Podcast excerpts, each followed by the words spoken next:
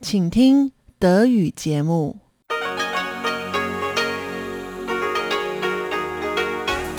Hier ist Radio Taiwan International. Herzlich willkommen zum halbstündigen deutschen Programm von Radio Taiwan International. Am Mikrofon begrüßt Sie Lukas Klipp. Und folgendes haben wir am Donnerstag, den 7. Juli 2022 für Sie im Programm. Zuerst die Nachrichten des Tages, anschließend Blickpunkt mit Tatjana Romig. In der heutigen Ausgabe des Blickpunktes spricht Tatjana Romig über die Debatte in den landesweiten Zeitungen und sozialen Medien in Taiwan rund um die Entscheidung des US Supreme Court, die Rechte für Frauen bezüglich Schwangerschaftsabbruch zu ändern. Außerdem beleuchtet sie die rechtliche Situation für Schwangerschaftsabbrüche in Taiwan und diskutiert, wo Aktivisten noch Verbesserungspotenzial sehen. Und zum Abschluss rund um die Insel mit Ilong Huang. Frau Chiao Yuduo, eine Studentin der National Kaohsiung University of Science and Technology, ist kürzlich aus Deutschland zurückgekommen, wo sie bei der deutschen Zweigstelle einer taiwanischen Firma ein Praktikum gemacht hat. In der heutigen Ausgabe von Rund um die Insel berichtet Frau Chiao von ihrem Praktikum in Deutschland. Doch hören Sie zuerst die Nachrichten des heutigen Tages.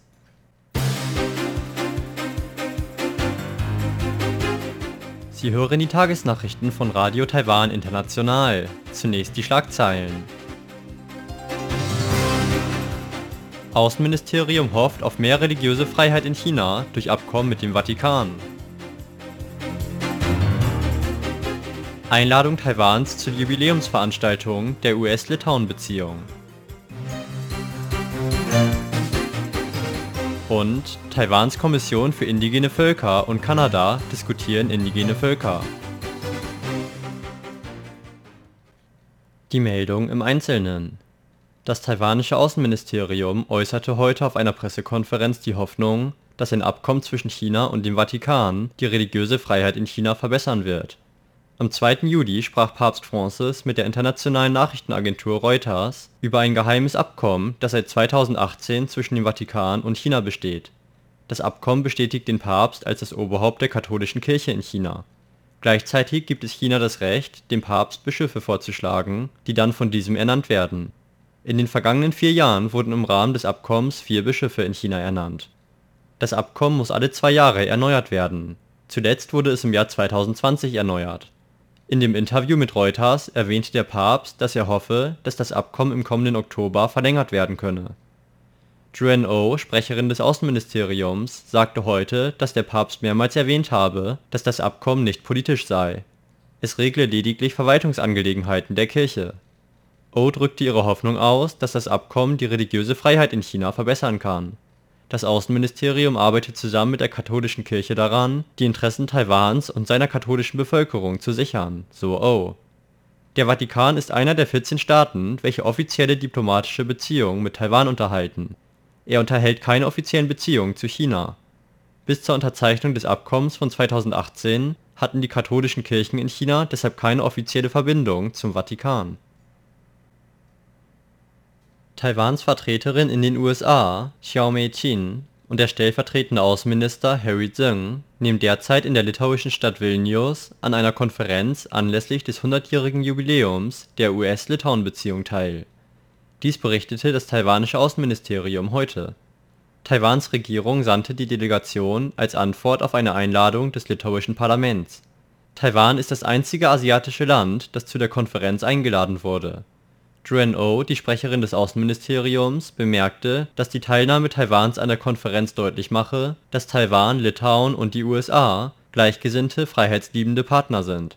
Taiwan und die USA hätten Litauen im Angesicht der durch China verhängten wirtschaftlichen Sanktionen aktiv unterstützt, so O. Die Beziehungen zwischen Taiwan und Litauen haben sich in den letzten zwei Jahren verbessert. Im Juli 2021 unterzeichneten beide Länder eine Vereinbarung zur Eröffnung gegenseitiger Vertretungsbüros. Taiwan eröffnete sein Büro in Vilnius am 18. November 2021. Das litauische Büro wird voraussichtlich im kommenden September in Taipeh eröffnet. Seit der Einrichtung des Vertretungsbüros in Litauen unter dem Namen Taiwanisches Vertretungsbüro übt China starken politischen und wirtschaftlichen Druck auf Litauen aus. Zu den jüngsten Sanktionen gehören die Rückberufung des Botschafters in Litauen nach China, die Herabstufung der diplomatischen Beziehungen, die Einstellung des direkten Güterverkehrs sowie das Importverbot von Produkten aus Litauen.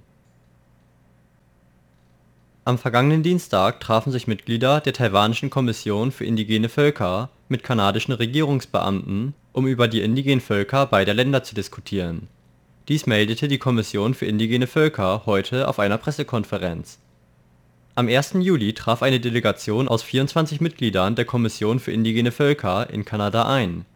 Die Delegation informiert sich in Kanada über dortige Probleme und politische Maßnahmen zu indigenen Völkern an dem Treffen am Dienstag nahm auch der Vorsitzende des Ministeriums für kanadisches Kulturerbe, Paul Pelletier teil. Pelletier berichtete von Kanadas Bemühungen zur Wiederbelebung indigener Sprachen, einschließlich der Verabschiedung eines Gesetzes von 2019 zur Erhaltung und Entwicklung dieser Sprachen. Der Vorsitzende der Kommission für indigene Völker, Yijiang Balure, sagte, dass es viele Ähnlichkeiten zwischen Taiwans und Kanadas Politik zu indigenen Sprachen gibt Taiwans Unterstützung indigener Völker habe einen tiefen Eindruck bei seinen kanadischen Gesprächspartnern hinterlassen, so Badoer. Dazu gehörten etwa die Unterstützung von Beamten, indigene Sprachen zu sprechen, die Ausbildung von Sprachlehrern und die Einrichtung von Medien und Forschungszentren. Taiwan und Kanada vereinbarten, ihren Dialog über die Politik zu indigenen Völkern regelmäßig fortzusetzen. Die Delegation wird am 10. Juli nach Taiwan zurückkehren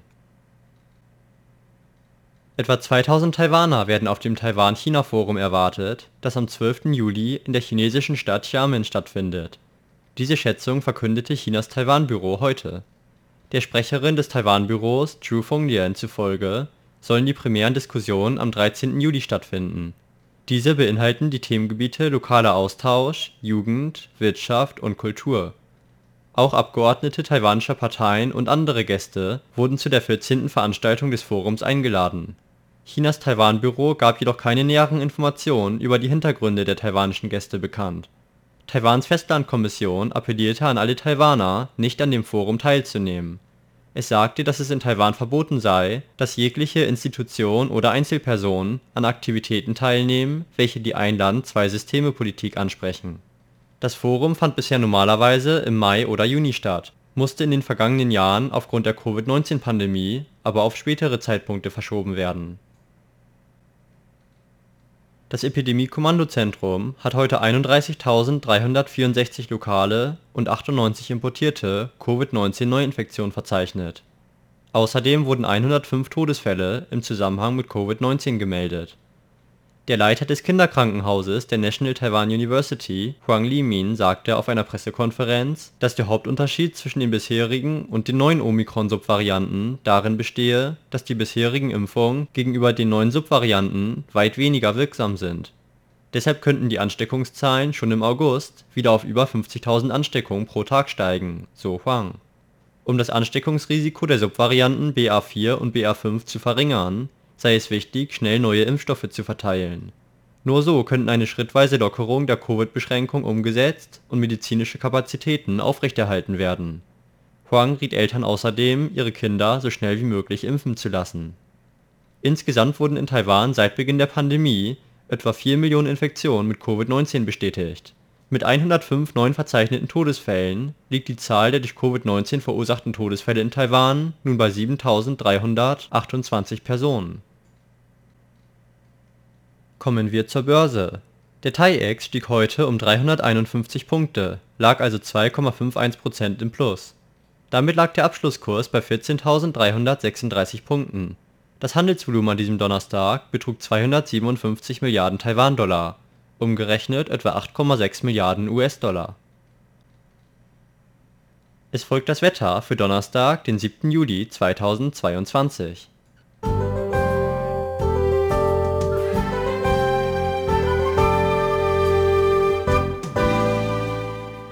Im Norden Taiwans war es heute bewölkt. Am frühen Nachmittag kam es für kurze Zeit zu starken Regenschauern.